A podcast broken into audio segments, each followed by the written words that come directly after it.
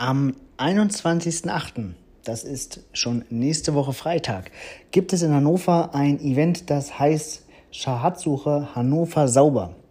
Wer in Hannover schon mal Geocaching war, hat sicherlich die Geocaches aus der Schatzsuche-Reihe auch schon mal äh, gesehen. Das sind die Geocaches, die wir für den ähm, Abfallentsorger hier entwickelt haben. Die befinden sich alle in Mülltonnen ähm, oder Streugutbehältern, sind demnach alle ziemlich groß, gibt 14 Stück davon.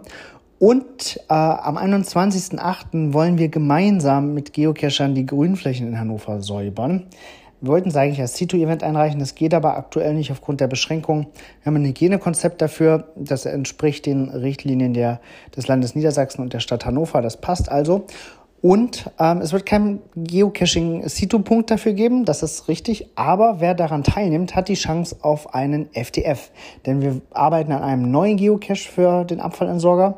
Und wer am Event teilnimmt und ähm, sagt Müll voll macht und zum Sammelpunkt bringt, der kriegt das Listing vorab mit allen Informationen, die benötigt werden, um den Cache zu finden.